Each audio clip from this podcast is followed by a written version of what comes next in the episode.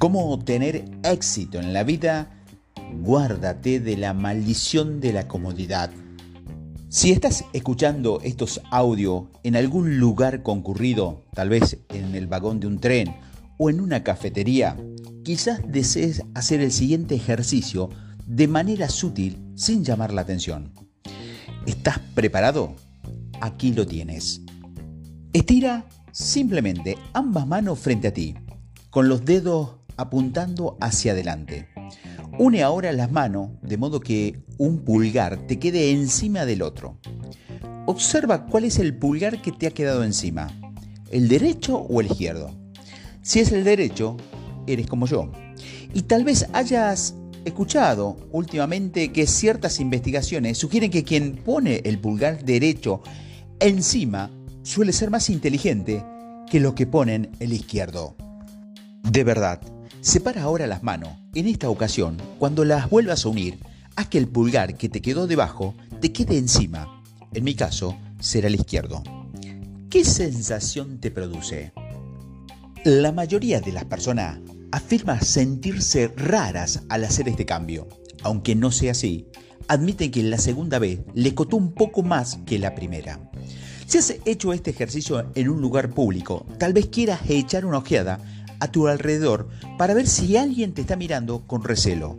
Si es así, sonríele con, cordialidad y sigue escuchando. ¿Para qué sirve este ejercicio?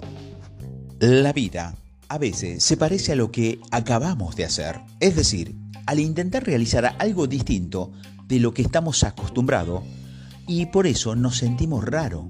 Y cuando esto ocurre, nos asalta la tentación de volver a lo que siempre hemos hecho para sentirnos más cómodos. ¿Estás de acuerdo con esto? Por supuesto, está bien seguir haciendo aquello con lo que nos sintamos cómodos, sobre todo si cambiamos no nos aporta ningún beneficio tangible, es decir, que nuestra vida no va a cambiar notablemente por el hecho de haber cambiado el pulgar que nos queda encima de, eh, del unidos de la mano.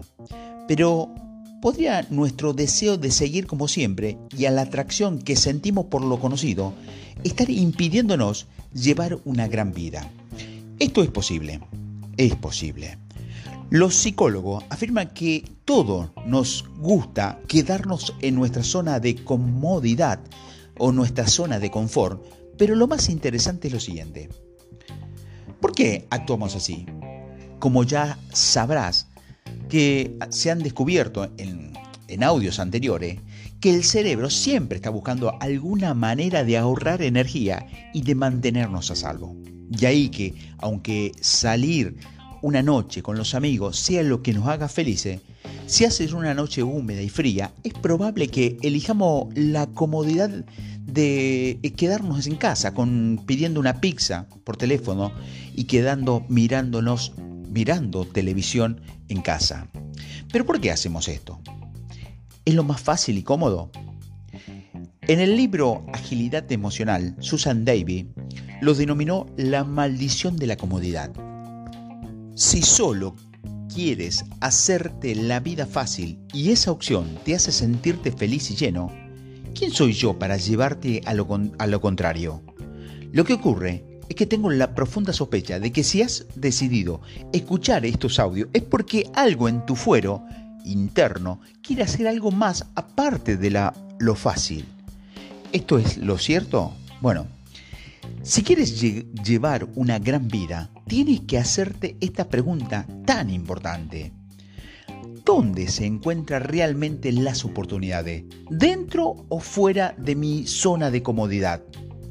La verdad es que en el fondo creo que ya sabemos la respuesta. No hay nada de malo en seguir actuando en tu zona de comodidad. Seguir haciendo lo de siempre es reconfortante y tranquilizador. Pero me gustaría preguntarte lo siguiente. Hay ocasiones en lo que sabes que probarías algo nuevo o distinto, pero no lo haces por no salir de tu zona de comodidad. Creo que nuestra tendencia a elegir lo más fácil en lugar de lo que nos hace felices es más habitual de lo que creemos. Te lo voy a explicar. Recientemente Invité a mi madre a cenar en un restaurante para celebrar su 76 aniversario. Es decir, estaba esperando a que le hiciera una operación de, de prótesis de rodilla y andaba con dificultades. Levantarse de la silla incluso le costaba aún más. Mientras nos dirigimos a la mesa que había reservado, mi madre descubrió una vitrina de cristal de postres. Se detuvo un momento para contemplarlos. Después de tomar el segundo plato, le pregunté si quería ir por postres de la vitrina para elegir uno. Significaba levantarse de la silla, algo que le resultaba doloroso, aunque tendría que hacerlo cuando no fuera fuéramos del restaurante, y sabía que quería un postre. Aunque el pastel de chocolate tenía un aspecto tentador, creo que el de limón, cubierto de merengue, le estaba pidiendo a grito, cómeme. Me ofrecí para ayudarla a levantarse y acompañarla a la vitrina. Gracias, te lo agradezco, pero prefiero no ir. Es demasiada molestia, me contestó. Tomaré un café. Indudablemente, ir a elegir el postre le causaría un cierto dolor temporal, pero era su cumpleaños y la selección de los pasteles era espléndida. Quería que lo disfrutara de, en esta ocasión. No me malinterpretes. No la estaba obligando a ir a buscar un postre, pero sabía que le encantaría Así que le animé con suavidad a hacer lo que sabía que le haría feliz. ¿Y sabe qué?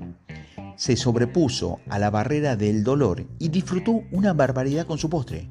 Nunca he visto una porción grande de pastel de limón cubierta de merengue esfumarse con tanta rapidez.